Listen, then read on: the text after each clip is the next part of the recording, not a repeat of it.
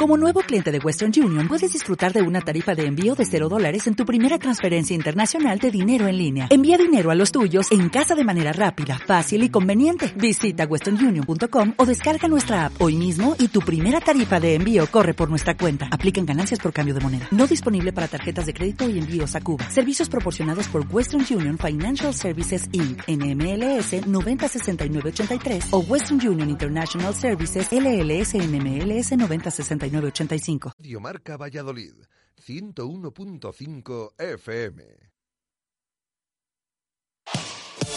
Estás escuchando Radio Marca, la radio del deporte. Radio Marca.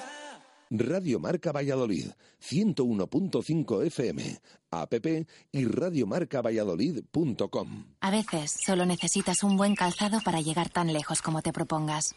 Nada más. Disfruta de cada paso en tu viaje.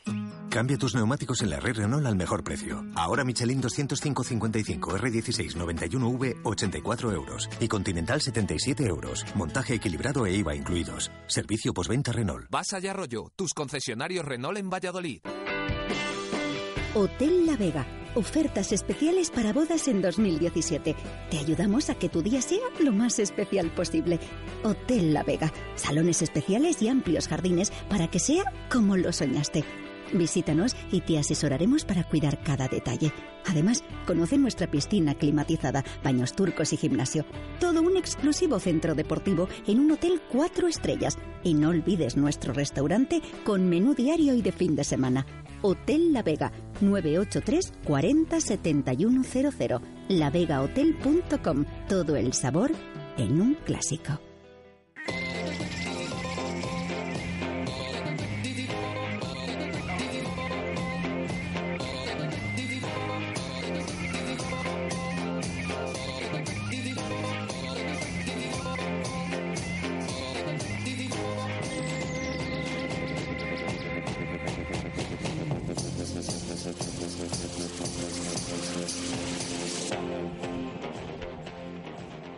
Siete y un minuto de la tarde. ¿Qué tal, señores? Bienvenidos un martes más a la tertulia desde el Hotel La Vega en la Avenida Salamanca, kilómetro 131.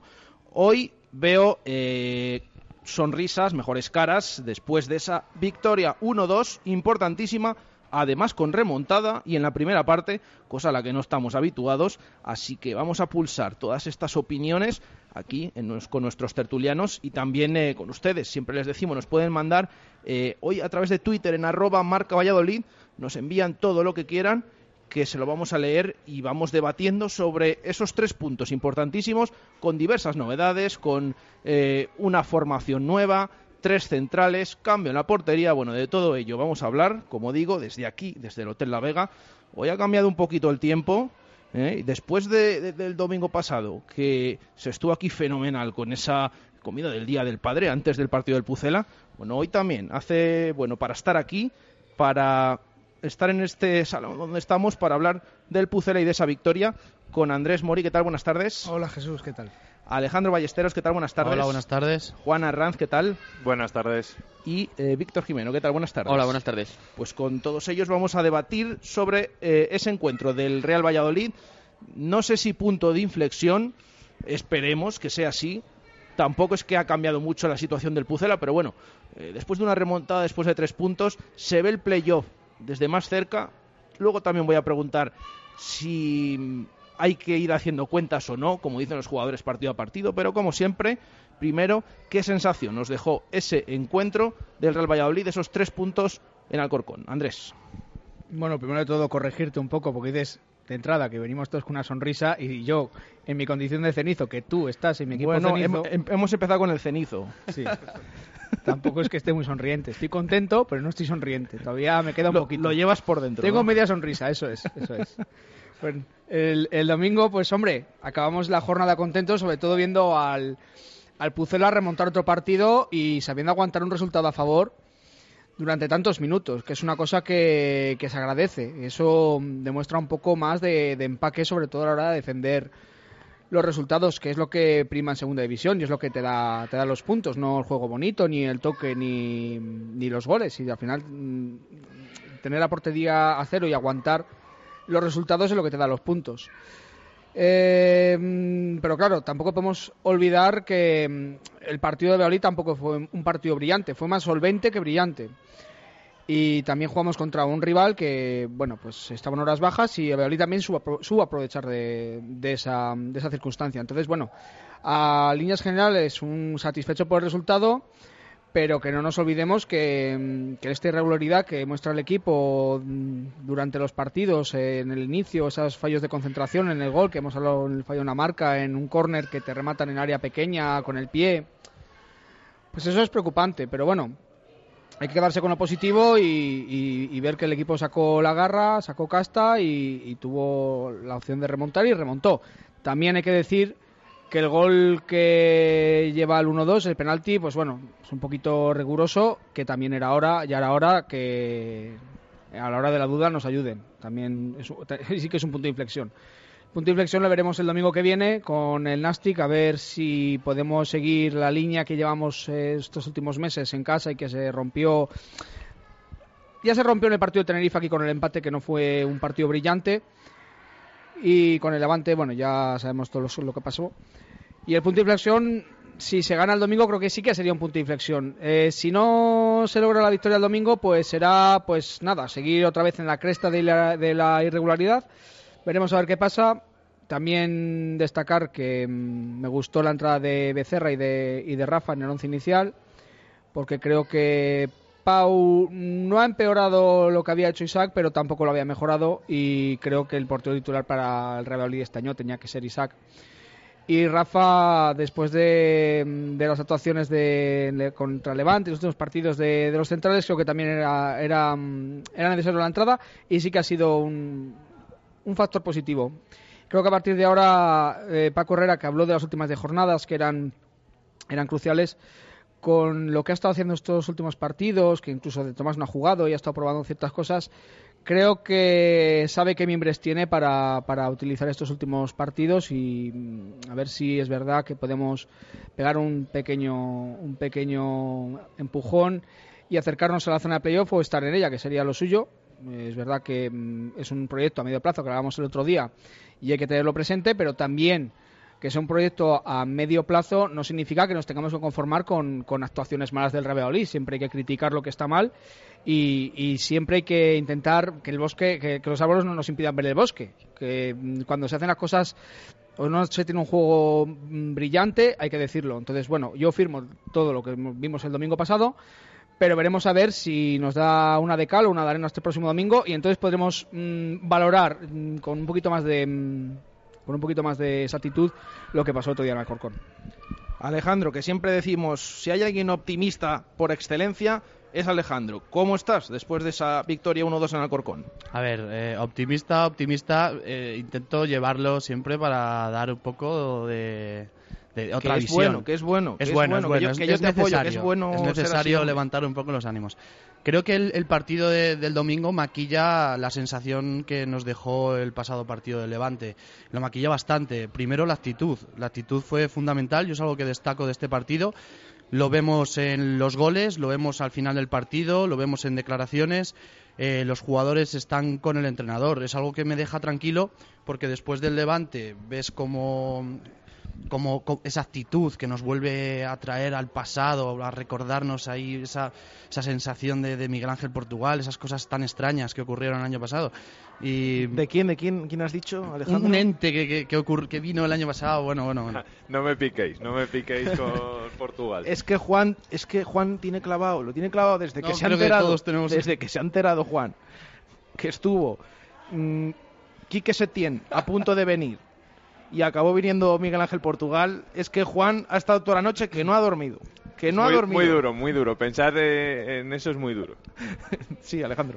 después de esa sensación, ver al equipo que, que, da la cara, las declaraciones que llevaba haciendo toda la semana, este partido lo vamos a ganar, que claro, en realidad eh, la afición pues no nos lo creíamos realmente, que, creí, queríamos creerlo, pero teníamos esas dudas. Y estoy muy satisfecho. el equipo creo que entendió el juego que quería hacer Paco Herrera eh, lo dijo la semana pasada, balones largos, perdemos muchos balones en pases cortos, vamos a recuperar la contra, contras rápidas. He visto también que no se complicaban en defensa, ahora mismo antes intentaba sacar la jugada y el pasado partido lo patadón para arriba y ya está, y sin complicarse. Y estoy bastante contento con eso. La actitud, sobre todo. Voy a. El punto de inflexión, estoy de acuerdo con, mi compañero, que será el, próximo partido. Ahora estamos estamos a la espera de ver si el equipo puede seguir así y a ver qué ocurre. Bueno, yo del partido del domingo contento por cambiar una dinámica que se estaba poniendo muy peligrosa y a todos nos hacía recordar pues la experiencia del año pasado. En cuanto al juego, he leído muchas críticas y escuchado muchas críticas a cómo se jugó, pero pero bueno, la, eh, mayoría antes del partido. Luego mm, y, no, y no se dura- escuch- y durante la primera media hora caían de todos los colores. Es cierto oye, que, que el gol pues fue un jarro de agua fría y eh, por cómo se produce sobre todo, porque un tío te remata solo en, eh, casi en el área pequeña y con el pie en un córner, cosa que, que es un poco inexplicable cuando sacas a tres centrales encima. Eh, pero creo que no se jugó no se jugó mal la primera parte y en la segunda parte a pesar de irnos demasiado atrás y en muchas ocasiones renunciar a cualquier opción ofensiva pero creo que, que se aguantó sin sufrir demasiado y que incluso si con un poquito más de acierto pues podríamos haber sentenciado antes el partido contento por cambiar la dinámica eh, muy muy muy prematuro hablar de, de punto de inflexión Llevamos con puntos de inflexiones fallidos dos años, o sea que yo creo que creo que luego lo, lo comentaremos si hay que hacer cuentas, si hay que sacar la calculadora o si, o si hay que ir partido a partido, pero yo en ese sentido lo tengo clarísimo, clarísimo. El único objetivo debería ser el Nastic de Tarragona el sábado a las 4 de la tarde, con todo a por ese partido y después de ese partido con todo a por el de, por el de Zaragoza. Quedan 12 jornadas, queda mucho todavía. Eh, si empezamos a hacer las cuentas de la lechera, es que tenemos la experiencia de todos estos últimos años que siempre, siempre salen mal. Entonces, bueno, pues, pues a ver, con todo a por el Nastic y, y ya está. Víctor. Eh, bueno, al final pues son lo que me eh, estábamos diciendo, ¿no? Sobre todo los tres puntos, porque el equipo venía en caída libre. Además, pues esa preocupación ya de tenerlo de años anteriores, de ver cómo el equipo, una vez que caía y el, eh, el objetivo se difuminaba un poco, pues no era capaz de levantarse. Y bueno, pues sí que consiguió eh, tener mucho más equilibrio con el 5-3-2, porque nos estaban haciendo muchísimo daño por, por banda. O sea, el equipo contrario en los últimos partidos, con dar un balón a banda, ya nos hacía un 2 contra 1 en la, cualquiera de las dos y nos hacía muchísimo daño. Y con esta alineación el equipo estuvo mucho más junto, estuvo mucho más equilibrado y gracias a eso, pues al final eh, estuvo más cómodo. Eh, hay que destacar que yo creo que aunque el Alcorcón, como es normal, pues sí que colgó balones, eh, yo creo que tiraron una vez a puerta, solo la del gol. Y en la segunda parte la verdad es que estuvo el Valladolid muy tranquilo. Suele pasar eso, que eres del equipo con el que, vas ganando y, y notas presión cuando se acercan, pero realmente no hubo en ningún momento ocasiones de peligro ni de balones que, que rondaran la portería de, de Isaac Becerra. Así que bueno, yo lo de las cuentas, eh, ahora mismo yo no veo al Valladolid eh, preparado para hacerlas ni para cre- ni para ser continuo. Tres puntos, intentar eh, dar la bienvenida a todos los puntos que puedan venir, porque ahora mismo el Valladolid todavía yo creo que no tiene la confianza para eh, intentar luchar por más cosas que, que intentar sacar puntos contra el Nasty de Tarragona. Eh, A a cuenta de las cuentas, estaba revisando ahora, yo aquí en mi condición de cenizo, estaba revisando... Has venido con eh, chuleta. eh, no, estaba, pues mira lo que estamos hablando, porque el otro día estuvimos hablando del año pasado con Portugal, ahora a cuenta de que has hablado de Portugal, que está No, no, mirando yo no, que ¿eh? el año no. pasado sí que es verdad Me que... lo han sacado, pero yo no, no Sí, quería hablar no de quería. Sí, pero se te ven los colores. No es que se- quería. Se, se ha puesto rojo, eso es que se ha delatado el solo, porque no se ve aquí. No quiere colaborar. Juan, Pero no quiere. eh, eh, en la semana pasada que hablábamos de, de la temporada de las sensa- lo que son las sensaciones de un equipo, las sensaciones de otro equipo, al igual que todos estamos yo creo mucho más contentos dentro de que no estamos satisfechos con el equipo de este año, decir que el año pasado en esta jornada, que luego llega Miranda, pero a esta jornada teníamos dos puntos más que el año pasado. Entonces, No por me eso, sirve de nada esa comparación. mm, eh, a mí sí, porque al final A los no, puntos son lo que... sí, El año pasado jamás rozaste el playoff. En cambio, este año, mal que bien, acabó la primera vuelta del Valladolid estando en playoff. Eso sí que es verdad. No me sirve. Pero, no me sirve pero también es verdad que por el resto. Quiero decir que todo el año pasado al final, Bueno, pero es hasta que- que... Portugal se le cae el equipo, eh, el equipo estaba en crecimiento total, había batido el récord de partidos imbatidos y todo el, el- todo el- la afición pensaba que iba para arriba el equipo. De repente se cae y, y ya. fuera de casa no perdía. Es Tenía decir, más el problema en Hubo un casa. momento en la temporada que encima fue, yo creo, cuando dice de que estábamos en marzo y todavía no había llegado la mala racha, que ganamos 3-0 al Llagostera. En esta y nos jornada fuimos justo. todos Sí. arriba de manera. Sí, Sí, claro, pero, pero por el resultado, no por la actitud de los jugadores. ¿eh? Que, que No, y como porque dice, ya se habían, de pegado actitud varios, es tan y se habían pegado varios petardazos ya importantes. Eso es lo que te... Sí. como dice Andrés, en esta jornada el Real Valladolid tenía dos puntos más y estaba tan bien como está ahora a dos puntos del playoff de ascenso. Y por Sí, eso te doy, la razón, jornada. te doy la razón, evidentemente, que las cuentas, o sea, no debemos hacer cuentas de eso. Tenemos que pensar en el domingo, porque el año pasado, a estas alturas, con... y las sensaciones son diferentes. ¿Y cuánto nos sacaba el descenso? Porque este año le sacamos Eh, 12. no lo sé, pero mira, No, aquí no, no, tenía, no, el descenso 12 no. tenía Sacamos 30 10. 13 puntos 10. al descenso sacábamos. 10 puntos Y sacamos. saca- sacamos 3 al descenso. ¿eh? 13, ¿no? 13, 31 puntos tenía, marcaba la Almería el descenso. Eh, eh, estaba Huesca después, sí. Y, y 13 es lo que decimos, la siguiente jornada ya fue la de infausto recuerdo en Miranda. Eso que es. por cierto, eh, Pero debutó me, José estoy, me estoy cansando Jesús. a escuchar continuamente en cualquier parte, en los anexos, en cualquier parte, que si ganaba el partido de Miranda se ponía el equipo segundo, tercero, que no, que no, que se ponía quinto. Se ponía quinto clasificado empatado con otros cuantos equipos. Se ponía quinto clasificado. Y si no, cualquiera que compruebe la clasificación de la temporada pasada, que es que no hay engaño, se ponía quinto. A lo mejor es comparando como con el de Ponferrada, aquel de Rubi, ese sí, ese día se ponía el equipo primero. Porque habían fallado muchos equipos. y bueno, pero el año pasado en Miranda eh, parece que es que ya nos íbamos a poner líderes y nos íbamos a salir de la tabla. Se ponía el equipo quinto, tenía la opción, ganando ese encuentro, de meterse en playoff por Por primera, primera vez, Y por primera se vez. cayó con ese 4-1 y a partir de entonces... pues de todas formas, No, pero yo estoy, de, punto de inflexión. yo estoy de acuerdo con todos, pero no iba a, pro- a proteger a Miguel Ángel Portugal, que es una evidencia que al final el equipo además se le cae y por su actitud también. Pero no recibía balones a, eh, goles a balón parado, que lo puso el otro día.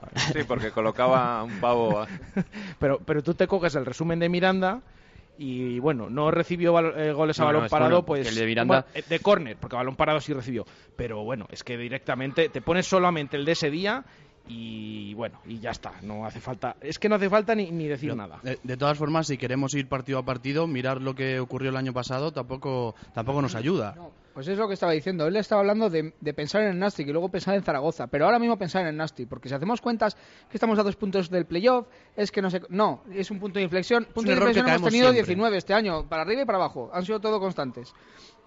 Eso se, ve, eso se ve en los resultados, eso se ve en los partidos que se gana en casa el Valladolid y los partidos que gana fuera de casa. El Valladolid eh, de, que gana en casa del 1 al 10 estamos los séptimos y los que gana fuera de casa estamos los cuartos. Somos el cuarto equipo que más partidos ha ganado fuera de casa, los puntos. Eso sí, de, de victorias en total tenemos bastan- tenemos más que otros equipos que están por encima de nosotros, pero Sí, es que no recibimos empate, nosotros ya. perdemos. Sí, sí, eso es lo que nos hace, eso es lo que Ha nos perdido hace muchos partidos este Perdemos partidos. Eso es lo que nos es hace es muy variar un bipolar. poco. Es, es muy bipolar este, este eso, pero a lo que iba era eso. que lo, lo suyo es no pensar en puntos de inflexión, ni pensar, porque el año pasado, a estas alturas, tenemos 44 puntos, al final hay que si, que si ganamos, vamos a pensar en, en Tarragona con el Nastic el sábado a las 4 y, y ya a partir de ahí si podemos empezar un poco a valorar estas victorias si realmente son las que nos están dando la fuerza suficiente para poder eh, coger impulso en las últimas 10 jornadas que hablaba ayer, eh, bueno, en sala de prensa Pero- para Correra. También el año pasado el objetivo era el ascenso.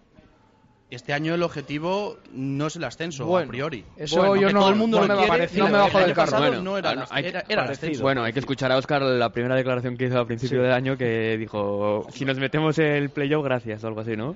Lo, lo que pasa que aquí es verdad que hay como, eh, no sé, una confrontación de opiniones porque, claro, sale Paco Herrera mm, diciendo eh, que yo creo que eso es lo que más le falla. Yo siempre lo he pensado y lo hemos comentado aquí la semana pasada. Lo de decir que, que tenemos un punto más que la temporada, o que perdón, que la primera, La primera vuelta, vuelta. eh, Que además- que si el equipo llega eh, a playoff eh, va a ser el mejor. El otro día ya ganamos el partido y dice vamos a volar las últimas jornadas. Yo Yo creo, decir que en los 10 Sí. últimos va a estar Espinosa y... es que, es que yo creo que eso no beneficia. Porque que- luego, claro, escuchas a Braulio y Braulio te remite continuamente al decimonoveno presupuesto. Ya. Que sigo diciendo, decimonoveno presupuesto en gasto de plantilla. En global no es el decimonoveno presupuesto el del Pucela. No, y es por un, esa regla es de un tres, presupuesto mediano de mitad de tabla, más o menos. Y el, año, y el año pasado, ¿qué presupuesto de plantilla teníamos? Seguro que bastante más alto que el del Leganés. Eso, Anterior éramos de- el segundo. de- hay, hay equipos, hay equipos, como siempre, como todas las temporadas, hay equipos que tienen menos presupuesto y que te pasan un tiro, y otros equipos que tienen más. Mira los que han caído de primera esta temporada, que vemos ahí, sí, al Levante, que está batiendo récords o que va a batir récords y que va a subir con muchas jornadas de antelación. Pero mira el Rayo Vallecano, en qué situación está, que ganando el otro día sigue en posición de descenso, con eso se dice todo. O el Getafe, bueno, que está ahí, que sí, sí, que sí, no, aunque parecía más candidato. Pero Entonces bueno, es tuvo ese, ese, cuando llegó Bordalás, tuvo ahí un ascenso meteórico y ya se ha deshinchado. Y tenemos que aprovecharnos también de, tenemos que aprovecharnos de eso. Era el bajón que, que dije hace unas tertulias. Empezaban los de arriba, iban a pinchar. y lo tengo incluso claro, no es incluso ninguna nosotros. broma eh, lo de el tema del Oviedo porque claro es que les veíamos antes de esta jornada a Tenerife a Oviedo a Cádiz siete puntos es que ya te sacan siete puntos bueno pues el otro día con tu victoria su derrota ya son cuatro puntos que hay que recortárselos que no es nada sencillo pero bueno ya son cuatro puntos y precisamente con el Oviedo que tienes el gol average empatado tienes también problema- que mirar los goles El problema es que ya estamos echando no, sí, cuentas. no, es que al final decimos no las cuentas, pero al final es que es bueno, es que inevitable. al final lo hace todo el mundo. Hace el Real Madrid líder, hace cuentas también de cuántos va a Sí, sacar al siguiente. yo- Pero Yo no, no me refiero tanto, es inevitable hacer cuentas y ver contra quién juega el Oviedo la próxima jornada, creo que es el Girona, hay enfrentamientos que nos puede beneficiar, pero eh, a mí las cuentas que realmente me, molestas, me molestan son las de, bueno, ahora Nastic y Tarragona, eh, digo Nastic y Zaragoza, a ver si con cuatro puntos, porque... No, o sea, es que eso siempre sale mal y al final es hacernos trampas a nosotros mismos. O sea, partido del Nastic, tres puntos y luego que se maten los demás y el domingo a las 10 de la noche vemos cómo está todo y, Hmm. y dónde no, y además, yo creo que viendo en global los últimos cinco jornadas del Real Madrid, en que, salvo el último partido, que sí que es verdad que sobre todo estando más junto el equipo, parece que da esa sensación de tener más intensidad, de tener mejor el físico, porque al final llegas antes a todas las zonas, no es cuestión de que un día digan, hoy no queremos jugar y el día sí, se trata de fútbol, entonces un día estás mejor colocado y parece Estar que quieres y otra que no, ¿no? es. Pero, el viendo... fue menos largo, es que eso Claro, es una eso sobre todo, es Yo, en cuanto a la actitud, es que no, no creo que hayan ahora querían y el día de Levante no querían. No, Yo creo que el punto nada. básico es, y en el fútbol luego más complejo, pero es primero estar juntos. Puede estar más adelante, más atrás, pero estar juntos. El otro día el Valladolid estuvo muchísimo más equilibrado y gracias a eso no tuvo bajón físico, eh, llegaban mejor a las segundas jugadas y bueno, pues eh, tampoco fue un partidazo, pero sí que se vio un equipo muchas, muchísimo ¿eh? más competitivo. Tuvimos muchas Y, contras. y lo más importante es que tampoco dejaste que ellos generaran por, por, por creación. Las- se generan muchas porque, oye, el Valladolid, eh, eh, tenemos jugadores que tenemos y también este tiene muchos fallos a la salida de balón. O bueno, el gol, gol entre comillas que anulan al, al Alcorcón que ya había parado la jugada se va de cuatro. Eh, Son fallos puntuales, pero no son fallos de, de eso, de que entran por donde quieren, como, como el día de Levante o. ese- eso, se ve mucho más empaque, se vio más empaque, empaque claro. También estás jugando con el Alcorcón, creo que decía yo. Veremos a ver Sí, pero Ya, pero, pero que, pero que el Alcorcón, es que lo venimos diciendo, el Alcorcón es un rival, dice, sí, ya lo que leímos el otro día, que en aún casa. así, Sí, en algunos Levante. momentos Ya, no bueno. lo veíamos nada claro, sobre todo al principio, y en la segunda parte ahí veíamos que nos podían empatar, pero es que es un equipo, lo comentamos ayer por la mañana en directo Marca Valladolid, solo ha perdido dos encuentros en casa y en su casa ha ganado 2-0 al Levante, ha ganado 1-0 al Girona y le ha metido 5 al Oviedo, o sea, que sí, que a lo mejor el otro ya no tuvo su día hasta determinado punto, se le vieron carencias. Pero bueno, es Sí, que, que est- es- entramos en lo de siempre. Hay que entrar en que, es, una, es una victoria de mucho mérito. O sea, encima empiezas perdiendo, perdiendo. y al final es. haces un partido muy solvente. remontas en un Levante, campo bueno, complicado, que aguantarlo. mm, en un campo complicado encima, remontas, te llevas la victoria, más o menos incluso puedes sentenciar, que ahí también Mm, puede sí, estar sí. el problema en la segunda parte, y tampoco es que sufras Además, lo que sí yo estaba muy de acuerdo con Paco Herrera, que me gusta más cuando analiza que cuando hace predicciones de estas de moti- motivacionales, porque es como, ¿qué me está contando usted? Si llegamos al playoff vamos a volar. Es que no, eso no lo puedo entender, pero sí que me estaba de acuerdo con él cuando dijo, hemos tenido nueve o diez situaciones de dar un pase bien y fácil y meternos en un mano a mano con el portero, pero se fallaron siempre unos, unos pases, pues Mitchell en un momento dado, que intentaba darlo demasiado al interior, Y algún tal. control. que Hubo una mata joder. que es que se quedaba solo y se le va el control a O sea, que hubo situaciones de metros. estar a punto de sentenciar, pero claro, luego eso... Pero sí que es verdad que al Valladolid se le ve más cómodo. El otro día, eh, bueno, de inicio, mm, hemos dicho que el equipo estuvo más junto, que funcionó mejor. Yo no sé hasta qué punto os pareció eh, que fue clave esa formación nueva, que os- si os gustó, si no os gustó, eh, con la entrada de Rafa, tres centrales, se cae Alex López, que salió en la segunda parte, tres centrales, cinco atrás. Yo no sé cómo visteis al equipo y si os parece que, que fue clave, a pesar de, como decíamos antes, las críticas iniciales y los primeros minutos del partido y esa jugada que está muy mal defendida, ese córner, ese gol del Alcorcón, está fatal defendida, además con, con tres centrales y de nuevo un balón parado. Em, aunque hacía tiempo que tampoco nos marcaban así, pero bueno, mm, al final es un fallo defensivo. Em, ¿Cómo visteis esa entrada de tres centrales? Eh, ¿Os gustó? ¿Nos gustó? ¿Creéis que fue clave para la victoria, Andrés? Pues de entrada, evidentemente, lo que no nos gustó a nadie. Yo eché de menos ya en la convocatoria a Markel, que el otro día creo que lo hizo bien y, podía ser un buen recambio de, de, Moyano, pero bueno. Al ver la formación, pues me quedé un poco sorprendido al ver, sobre todo al ver los tres centrales y a no ver tampoco a, la delantera que yo me esperaba. Pero luego con el paso del tiempo, eh, durante el partido, después evidentemente del gol, que te quedas un poco cortado, Sí, pero bueno, además del gol ya había 10 minutillos, estaba el un poco nervioso de eso que está un poco inestable. Sí, es eh, un poquito lo que le pasa a Berizzo fuera de casa, que muchas veces tiene unos momentos de flaqueza que no sabes qué pasa o salen, o salen dormidos. Yo no sé si fue realmente el sistema que sacó con tres centrales lo que hizo que Valladolid mm, no permitiera generar eh, ocasiones de creación de juego al, al Alcorcón. Porque decimos lo mismo, eh, cuando se ha jugado con Rombo al principio parece que funcionaba, cuando no se cambió parece que el primer partido funcionó y luego ya no funcionó. No lo sé, eso también tendremos que verlo. Dudo también que eh, en un partido mejor como el de Tarragona del sábado en casa juegue con tres centrales. Yo no lo veo. Pero en partidos como por ejemplo a lo mejor el Alcorcón, un equipo fuerte en casa, un equipo que te puede dar muchos problemas, un equipo correoso y que está en su casa y que va a salir a morder, creo que sí que pudo ser una de las claves de que Beolid tuviera, sí, de, que tuviera esa seguridad atrás que muchos partidos fuera de casa sobre todo no ha tenido. Entonces, yo sí que puede, puede ver que tenga algo que ver. Lo que pasa que, claro, también, esto hay que verlo mm, cuando tengas más datos o, más, más población de datos, porque al final, si llegas el próximo partido que en Zaragoza haces lo mismo y te entran y te cargan tres en los primeros 15 minutos, lo que estamos diciendo hoy de que fue maravilloso, estamos diciendo que es un horror, que es que tres centrales es que no están coordinados, es que no han jugado casi ningún partido. Entonces, bueno, creo que el otro día sí que pudo tener mucho sentido, creo que Paco Herrera leyó bien el partido, pero bueno, creo.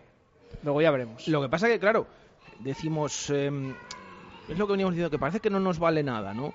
Eh, venimos diciendo es que esto no, se, no puede continuar así, es que siempre la misma idea, es que eh, no hay manera, tiene que cambiar algo. Bueno, pues ahí, ahí está. Eh, claro, cuando cambió, ¿a dónde va? Con tres centrales. Yo, yo tenía, yo tenía la impresión de que sí que va a cambiar algo, porque además para correr a sí que suele cambiar mucha ha utilizado el 5-3-2 en otras ocasiones. No, es, no, no, pensaba que iba a sacarlo pero sí que una vez que lo mete pues me parece una opción viable pero sí, que si, nos acordamos creo que cuando Alex Pérez estaba en el banquillo muchas veces en las primeras jornadas sobre todo salía, le sacaba en la segunda mitad de los últimos minutos y hacía de, tercer central. el día del Oviedo, el día del Rayo, Vallecas también, que, que, estuvo ahí también a punto de marcarse en propia puerta, pero bueno, eh, que sí que, no sé, eh, se ha utilizado más veces, que hay variedad, que no solo es el típico rombo que parece que está la gente con el rombo, rombo, rombo, bueno, que estamos viendo que ahora mm, creía que debía cambiar alguna cosa y lo hizo el otro día. A mí doy dos claves rápidas del sistema. Una,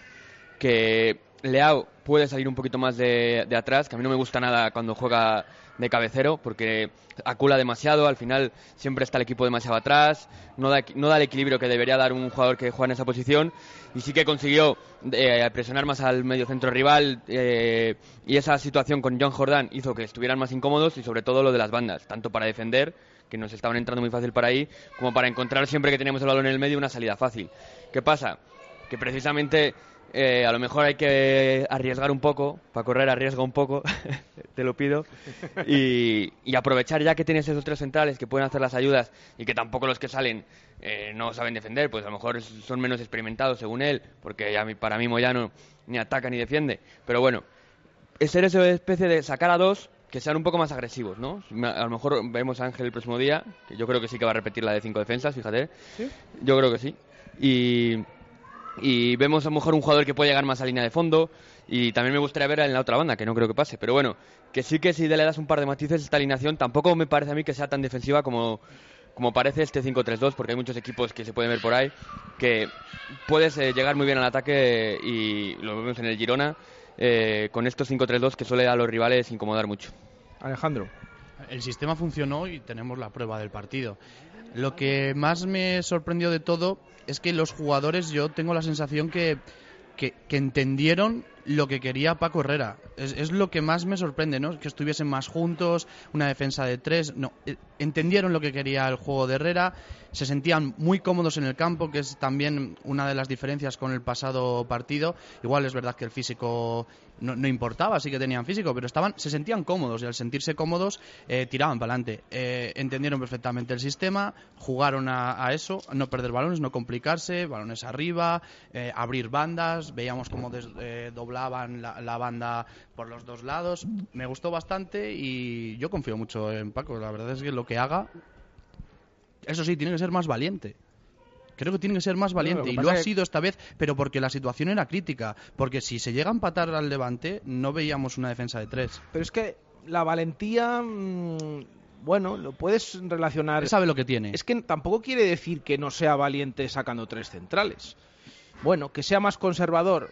Sí, pero es que a lo mejor es lo que mejor funciona No, este equipo. yo no me que lo refería a valentía de sacar Sí. cinco defensas. eh. Me refería a valentía de decir apostar por al- a lo mejor por un pequeño matiz que le, le dé al equipo un poco más de, de ¿cómo decirlo? Pues de valen- se le ve un poco agarrotado en determinados momentos. Saca algún jugador que no haya jugado, que no esté en esa, con esa presión. que a lo mejor sí que te da un poquito más de alegría a la hora de salir y darle más potencia al equipo, ¿no? Que sí que le falta un poco de... algo tenía que cambiar después de la, de, de la dinámica que está teniendo, algo tenía que hacer. Ha sido Rafa, por ejemplo, y joder, ha funcionado. Veremos a ver, este, de hecho es- lo preguntaba ahora a Jesús, Balbi no va a poder jugar este, este próximo partido, tiene amarillas. Veremos a si, si modifica algo en el sistema y no en, en lo- en los cromos. Veremos a ver. Pero eso, tenía que cambiar algo. Y también decir que los cambios funcionaron. Para mí los cambios funcionaron y se notaron. Sí, que la dirección del partido, no solo del principio, eh, se ha comentado mucho también, igual que otras veces se dice que no. Bueno, eh, Juan, ¿cómo viste esos, eh, esa disposición? Por fin. A mí, a mí no me sorprendió porque yo creo que había que agitar el árbol viendo un equipo tan gris y tan plano como estábamos viendo las dos últimas, tres últimas jornadas. Eh, bueno, algo había que cambiar eh, y se optó por, por jugar más juntos y a lo mejor que eso propiciara que los jugadores eh, tuvieran más confianza. Eh, no había que arriesgar tanto en la salida de balón, eh, todos tenían un compañero más cerca que en otras ocasiones. Eh, que este sea la clave para lo que resta de temporada, pues no lo sé. Hay cosas positivas de ese 5-3-2 y hay otras negativas. Balbi y Moyano no son dos laterales muy ofensivos ni que tengan una precisión en el centro eh, muy grande y lo necesitas si juegas con dos laterales largos que son los que van a ocupar la banda. Si jugamos así vamos a necesitar que Mitchell y Jordán lleguen más al área de lo que lo están haciendo, a pesar de que creo que son de los dos mejores jugadores de la temporada. Y, y luego los dos de arriba, pues Juan Villar el otro día estuvo fenomenal, pero José yo le veo en un estado de forma un poco preocupante. Y con ese 5-3-2 me cuesta ver a, a Raúl de Tomás en punta. Eh, a mí me cuesta, a lo mejor puede funcionar, pero a día de hoy me cuesta. Bueno, vamos a verlo. Eh, yo creo que la clave es competir, ser sólidos y al final lo otro va a llegar porque si, si los jugadores claves, que para mí son Mitchell y Jordan, están bien, el equipo va a funcionar. Sea con cinco atrás, sea con cuatro. Yo creo que no es tan importante la distribución de los jugadores en el campo, sino las sensaciones que, se transmiten. Y sobre todo, eh, para mí lo mejor, la mejor noticia del otro día es ver que el equipo está vivo. Que no estaba, no está muerto como pensamos, aunque de aquí al final eh, se puede caer como pasó la temporada pasada o no, ya veremos. Pero eh, ver que el equipo intenta reaccionar, que puede, que incluso desde el banquillo, como hemos dicho, Paco Herrera, el otro día quería cambiar algo, lo hizo. Los jugadores reciben ese 1-0, veníamos achacando muchos eh, partidos.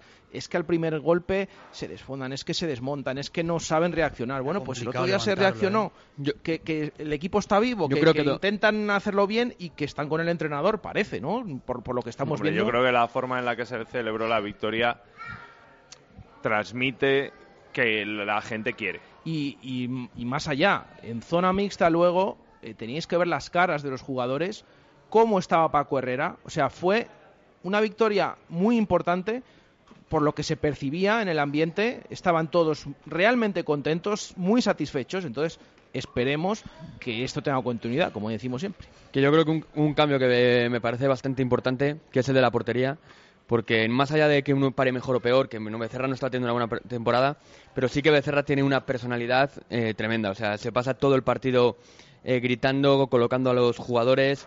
Y yo creo que a lo mejor esa falta que pedíamos un poco a la vez que, Rafa de liderazgo y de alguien que, intentara animar a los compañeros y estar todo el rato metiendo eh, a los suyos en el partido, yo creo que es la figura perfecta. Eh, si hemos visto a Becerra, ha recibido poquísimos goles y casi todos los que ha recibido han sido medio fallos suyos, ¿no?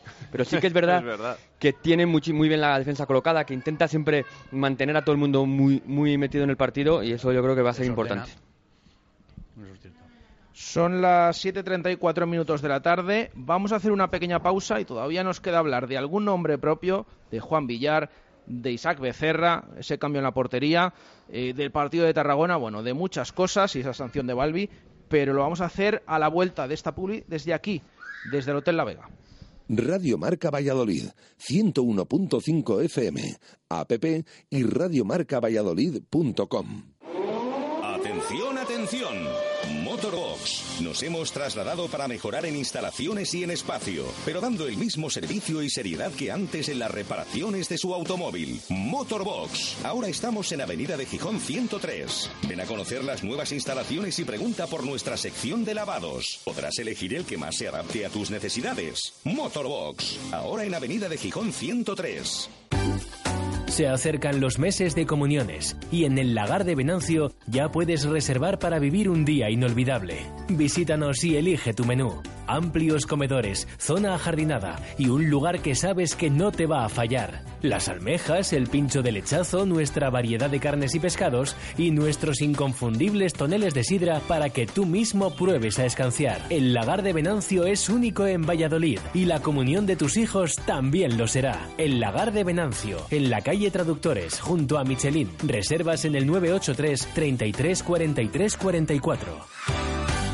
El día más feliz de tu vida empieza con un Citroën. Descuentos irresistibles en Empresa Carrión. Citroën C4 con un ahorro de hasta 5.300 euros con opción de 1.250 euros de regalo en equipamiento. O C4 Cactus con hasta 5.700 euros de descuento con opción de 750 euros de regalo en equipamiento. Empresa Carrión, tu concesionario Citroën para Valladolid y provincia. Financiación con PSA Financial Services. ¿Tienes una casa nueva o vas a reformar la tuya?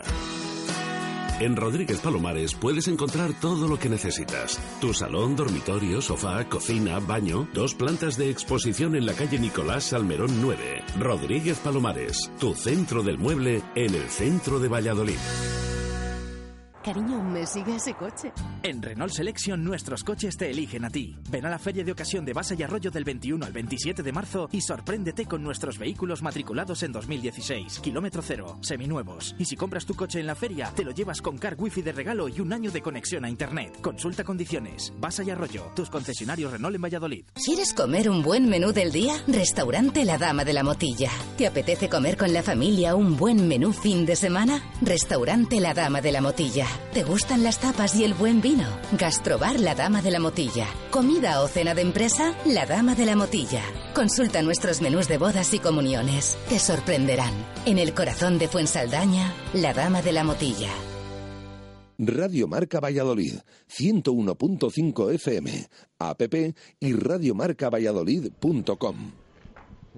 7 y 37 minutos de la tarde. Seguimos en el Hotel La Vega, en la Avenida Salamanca, kilómetro 131. Siguen aquí nuestros tertulianos haciendo cuentas en, en la Publi y mirando esa clasificación del Real Valladolid. Habíamos dicho que íbamos a preguntar sobre varios nombres propios que el otro día estuvieron mejor o peor o al menos que fueron noticia, fueron protagonistas y lo van a ser durante toda esta semana por parte del Real Valladolid.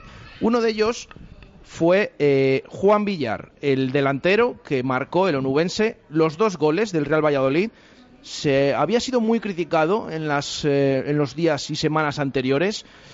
Eh, se le achacaba incluso falta de compromiso, aquello de que acaba contrato al final de temporada. Y todo hace indicar que se puede marchar, como que no tenía la cabeza aquí. El jugador no ha querido hacer declaraciones, de momento sigue al margen. El otro día leímos en el césped con esos dos goles, esa buena actuación, incluso reivindicándose un poquito, fue a celebrarlo con la afición, se señaló el escudo. De momento no le podemos escuchar, pero yo no sé qué os pareció la figura de Juan Villar. Eh, esta mañana hemos preguntado en directo Marca Valladolid si habían sido justas las críticas, mayoría abrumadora, 81% nos ha dicho que sí, que no por este partido eh, hay que olvidarlo, pero yo no sé qué os pareció, si va a ser clave de aquí al final de temporada o creéis que esas críticas eh, fueron justas y que el jugador no está como debería estar. Víctor. Yo creo que, como he repetido otras veces, es su forma de, jugar. Es decir, es eh, muy oportunista aprovechar que está teniendo partidos malos y decir que no está comprometido. Porque por esa regla 3 podríamos decir, después del partido de José contra el Corcón, que no se le vio nada y se le vio un poco apático, que tampoco está mirando ofertas. Pues yo creo que el problema es analizar un poco lo que es Juan Villar. Juan Villar es un jugador de llegar al área, de tener dos o tres por partido y no te está todo el rato interviniendo en el juego. Es decir, si eh, analizamos el partido contra el Alcorcón, tiene eh, la jugada que acaba en gol, que se desmarca muy bien, le dan un buen pase, una gran jugada al Valladolid, la del penalti, pero luego no recuerdas ninguna otra de Juan Villar.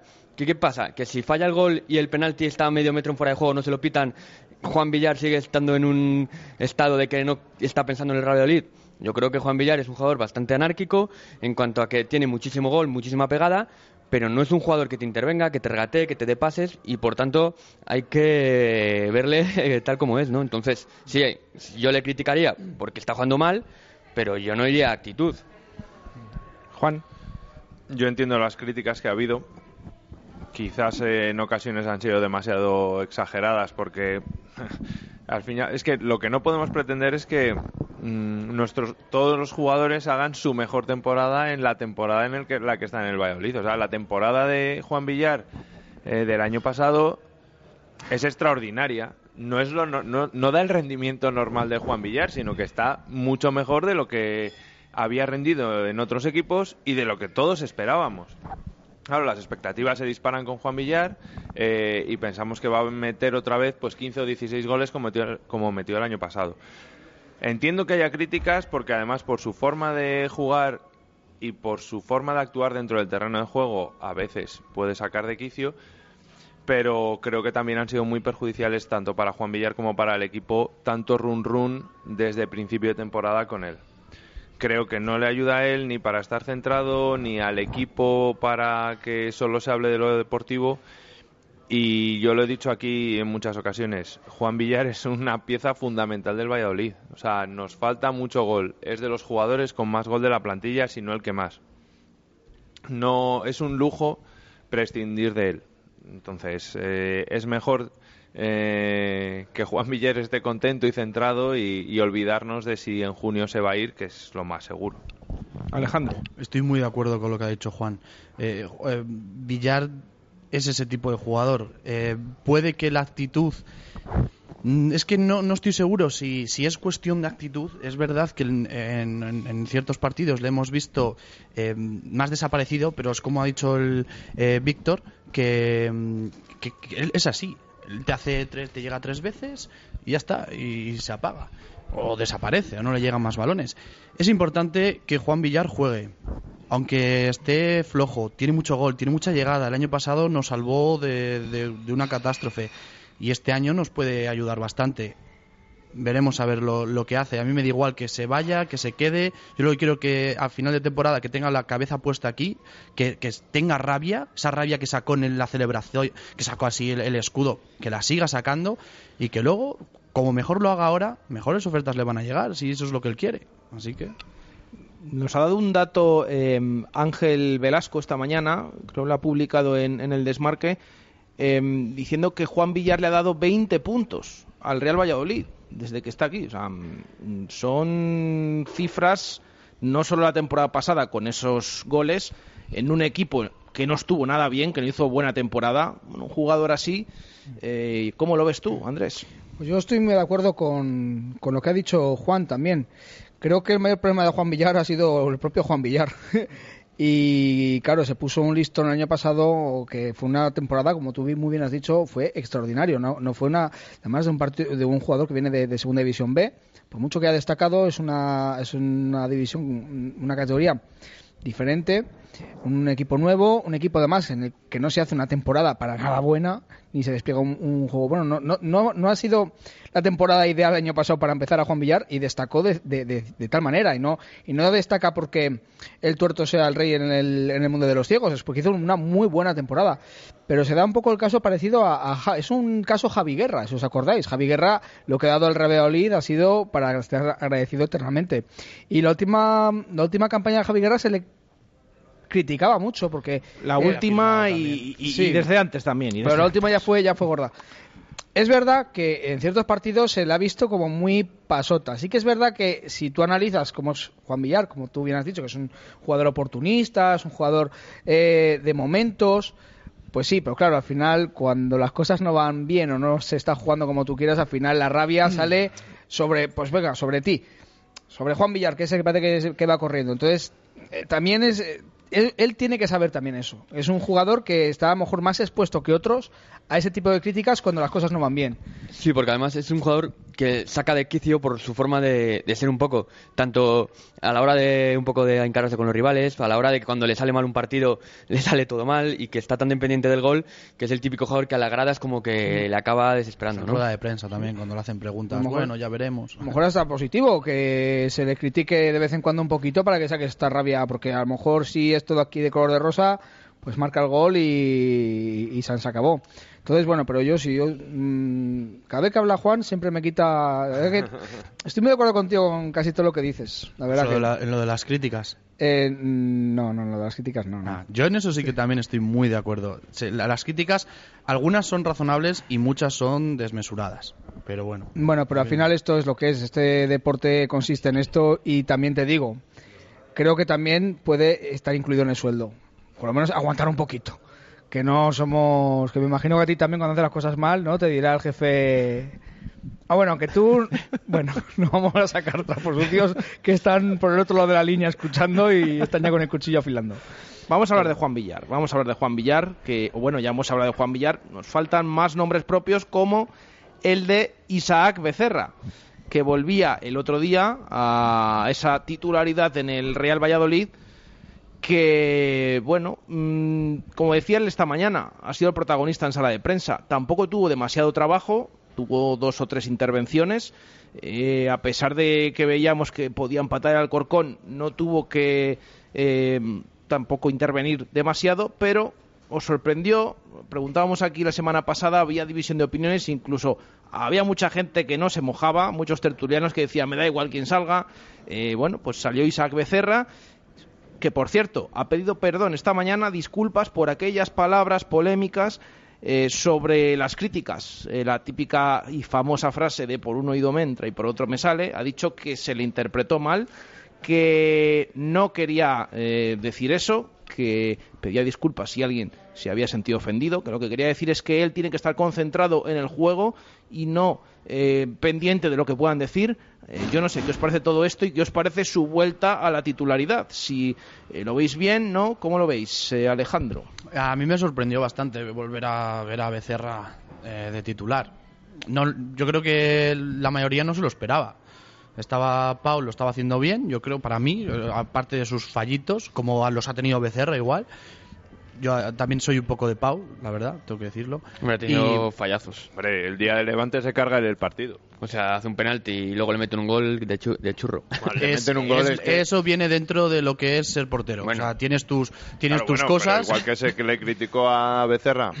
Yo no critiqué a veces. Yo es que ah, no. No, no, no yo- focalizo en ti, pero en Bueno, general sí. se criticó los Pues fallos gusta- que tuvo. Nos gusta criticar a, a todos, en realidad. Lo A- decíamos la semana pasada. eh, Becerra tuvo muy buenos partidos contra Oviedo, Rayo, que fueron los dos primeros, luego tuvo varios fallos, y Pau Torres tuvo muy buen partido contra el Rayo Vallecano, y el resto, bueno, el, de, el de Girona, sí, también ese gol, bueno, depende cómo lo veas, pero el resto ha tenido fallos como el día del Levante, pero bueno, un partido bueno como el del Rayo. Entonces, parecido, ¿no? Pues Claro, son, son dos porteros eh, que, que, bueno, han tenido ese... el- para mí los dos, el que, el que juegue, contento con él. Es cierto que Becerra puede ayudar bastante a la defensa por ese carácter que tiene, eh, ayuda, grita mucho, los coloca.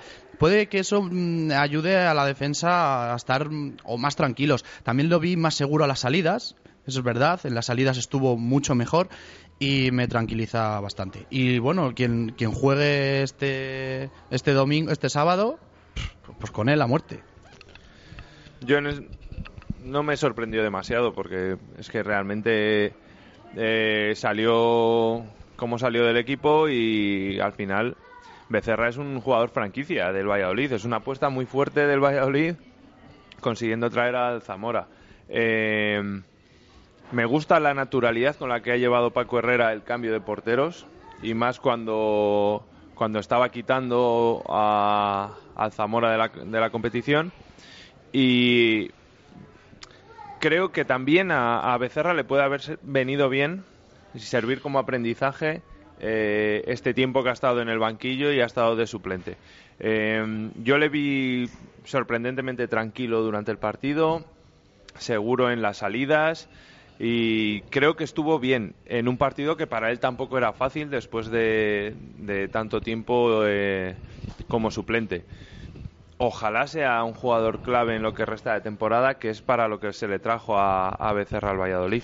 A mí tampoco me sorprendió. Había leído además algunos artículos eh, que un poco predecían que iba a volver y, estuvo muy seguro. La verdad es que a mí me, gustó mucho. Sí que estuvo mucho mejor que los partidos anteriores, sobre todo en esa seguridad de balones por alto, de transmitir a la defensa que, estaba allí y que había vuelto para consolidarse. Yo creo que Paco Herrera pensó un poco que al final su portero es Isaac Becerra, que era el portero que había venido al al Real Valladolid, y después de dar esa oportunidad a Pau Torres y que había decaído un poco en su rendimiento y, a lo mejor que podía estar un poco tocado después del partido contra Levante, pues yo creo que era el momento adecuado para, para que Isaac Becerra volviera a la portería. Sí.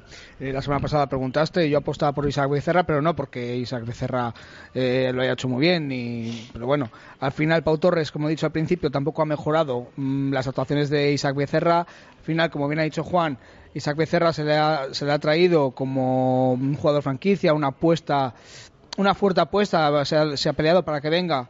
Y creo que lo lógico, no justo injusto, lo lógico es que juegue él y más después de a lo mejor de la última actuación de, de Pau que ha, ha servido como como la gotita, no la gotita porque no, no estaba colmando el vaso, pero como, como la razón para poder decir ahora, ahora es el momento de, de cambiar. Y también destacar una cosa, que creo que la afición ha tenido mucha paciencia con no se ha pitado a los porteros, que es, un, es una figura mucho más visible que, otros jugadores, y creo que se ha tenido también mucha paciencia con, los fallos puntuales que han tenido los porteros, también creo que cabe destacar, sobre todo desde la grada de, Fondo Norte. Bueno, yo creo que De pitar puede ser, pero mm, yo es que desde la semana pasada, mm, con todas las preguntas que hacemos todas las semanas en, en directo Marca Valladolid, en su día, cuando estaba Becerra en la picota, preguntamos, ¿quién quieres que juegue? Oye, más del 80% quería Pau Torres. Después del partido del Levante, más del 80% quería Isaac Becerra.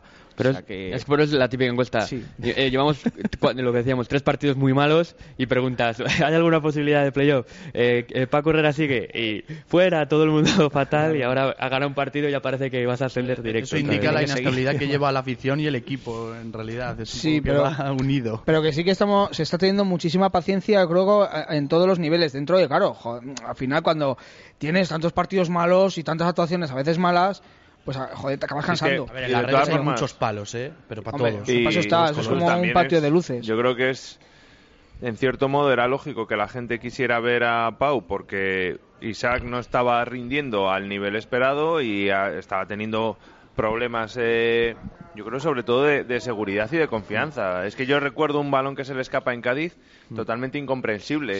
Eh, o sea, eh, Es que me- lo, que dices tú, en los primeros partidos, hasta salidas de Pau Torres, o sea, de, de, de rutina, de coger el balón, parecían ya decir, joder, qué tranquilidad, no se le escapa el balón, Claro, parecía... pero por- porque Isaac no estaba rindiendo. Eh, de la, por lo tanto, parecía lógico que a lo mejor se le diera esa oportunidad. Eh, el público, yo creo que en general somos un público bastante maduro, el, del, el de Valladolid. O sea, ni se ha pitado con cinco derrotas seguidas, eh, ni tenemos fijación con determinados jugadores. Entonces, de la misma manera que se quería ver a Pau, cuando Pau no ha demostrado mejorar el rendimiento de Isaac, pues es lógico que la gente mm, también quiera volver a ver al, portero que, que en principio era titular para todos en julio. Bueno, quedan siete minutos para llegar al final de la tertulia. Tenemos que hablar del Nastic de Tarragona, próximo rival, sábado a las 4 de la tarde, pero como siempre antes, eh, para cerrar ese encuentro ante el Alcorcón, vamos a votar con 3, 2 y un punto cada uno de nuestros tertulianos a los mejores el otro día en el Estadio de Santo Domingo.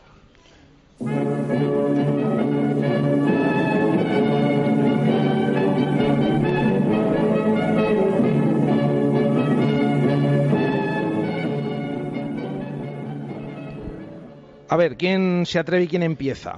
Bueno, venga, le digo yo primero. Eh, tres puntos para Villar, dos puntos para Joan Jordán y un punto para Rafa. Le apuntamos a Víctor, tres puntos a Juan Villar, ¿no? Dos a Joan Jordán y uno para Rafa.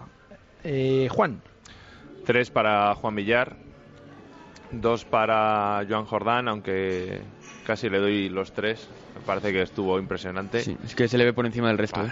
Eh, es clave. Técnica, física y de todo, ¿eh? Y un punto se lo daría, se lo voy a dar a André Leao. Creo que el cambio de sistema le vino Sí, a las mil mí. Alejandro. Yo esta vez el 3 y el 2 lo, lo tengo clarísimo. Eh, 3 para Jordán, 2 para Villar y 1 para Leao. dos para Villar y uno para André Leao. Y me queda Andrés, Voy a dar tres a Villar, tres a Juan Villar, dos a André Leao dos a Leao y le voy a dar uno a Rafa. y le va a dar uno a Rafa. Y yo mm, creo que le voy a dar tres puntos a Juan Villar, le voy a dar dos a Joan Jordán también y uno a André Leao. Mm, quizás André Leao también se merecería dos por lo menos, pero bueno, es que mm, es complicado, pero bueno, que nos pase esto, ¿no? Que no sepamos a quién dárselos de manera positiva. Así que hay que dar nuestros puntos. Yo creo que con estas votaciones se lleva los tres Juan Villar, se lleva dos Joan Jordán y se lleva uno André Leao. Así que con esto recorta un poquito la diferencia Joan Jordán respecto a Mitchell, que sigue siendo el más votado de momento como mejor futbolista aquí en esta tertulia. A ver si resurge un poco del bajón, Sí, porque en los últimos días no le estamos nombrando tanto, pero creo que ahora le saca dos puntitos Mitchell a Joan Jordán, así que bueno, esperemos que, que sigamos repartiendo ahí los puntos y que también empecemos a nombrar otra vez a Mitchell, que últimamente eh, le estamos nombrando poco. Nos quedan cuatro minutos para llegar al final de la tertulia y del Nastic. eh, ¿Qué? ¿Qué me comentáis? Porque es un equipo que ha estado colista durante gran parte de la temporada, que ahora con Merino parece que ha reaccionado, ha salido del descenso. El otro día vio frenado un poquito esa reacción porque perdió 1-3 en casa contra el Elche. Viene ahí en todo, entre todo ese mare magnum de equipos fuertes que están abajo, teóricamente, y que alguno de ellos va a tener algún disgusto. Esperemos que no nos acerquemos, por supuesto, toquemos madera. Eh, ¿Cómo veis al Nastic? ¿Cómo veis ese partido? Y bueno, ya hemos comentado esa baja que va a tener el Real Valladolid y esa posibilidad de que sigan ahí los tres centrales. ¿Cómo ves al Nastic, Andrés? Pues mucho miedo de que marque Luismi. Mucho miedo. Bueno, Luismi no se sabe si va a jugar. Bueno, pues Mm, de momento sigue lesionado. Veremos durante la semana cómo evoluciona. Pero en este caso, es verdad, hay que recordarlo, no hay cláusula, famosa cláusula o llamada cláusula del miedo. Podría jugar Luismi, lo que pasa que está lesionado y no sé en qué condiciones va a llegar el sábado a Zorrilla. Pues me da. El sábado lo que tenemos que ver es, a, como lo a Juan, pensar en el sábado y tomarnos el partido como si fuera una final, entre comillas. Tenemos que intentar eh, retomar el- las sensaciones que hemos tenido en Zorrilla durante casi toda la temporada, viniendo además con un empujón positivo del otro día en Alcorcón y salir a salir a, a morder y salir a por los tres puntos desde el primer minuto. Eh, creo que viene un equipo fuerte y, y viene creciendo. Confío en, en nuestro equipo, que se demuestre y que con- se continúe con la actitud que hemos tenido y a mejorar, pero con miedo. Juan. Pues nada, seguro que es un partido muy complicado. Tres puntos nos vendrían increíble eh, y, y que ojalá la gente que vayamos a Zorrilla estemos con el equipo y también achuchemos, que seamos todos conscientes, equipo y afición, de la importancia del partido. Yo creo que viene un rival que si hubiera tenido esta plantilla al principio hubiera luchado por puestos más de- delanteros y hay que hacer un partido práctico. Hay que hacer un partido práctico de meter un gol y no dejarle escapar. Bueno, vamos a ver cómo se da ese encuentro ante el Nasti de Tarragona. Recuerden, sábado 4 de la tarde. Esta mañana ha salido otro horario, porque luego tiene que ir a la Romareda domingo 8 y media. Tiene que venir el Córdoba a las 12 el domingo de Ramos. Bueno, pues el domingo de Resurrección. También a las 12, en este caso en el Sánchez Pizjuán, pedazo de estadio, ante el filial del Sevilla Atlético. Eh, gracias, Andrés. Gracias, Jesús. Gracias, Alejandro. A vosotros. Gracias, Juan. Gracias a vosotros. Y gracias, Víctor. Gracias. Esperemos que la próxima semana, los que repitáis aquí también, vengáis como mm, habéis venido hoy, con esa sonrisa después de esa victoria del Real Valladolid. Nosotros nos despedimos, lo dejamos aquí. Recuerden, mañana 7 y 26, 8 y 26 de la mañana, esos boletines informativos para que estén informados de lo que va a ser el día y de lo que ha sido el anterior. Y por supuesto, volvemos a partir de la 1 y 5 de la tarde en directo Marca Valladolid desde el Lagar de Venancio, nuestra segunda casa. Un saludo, gracias, adiós.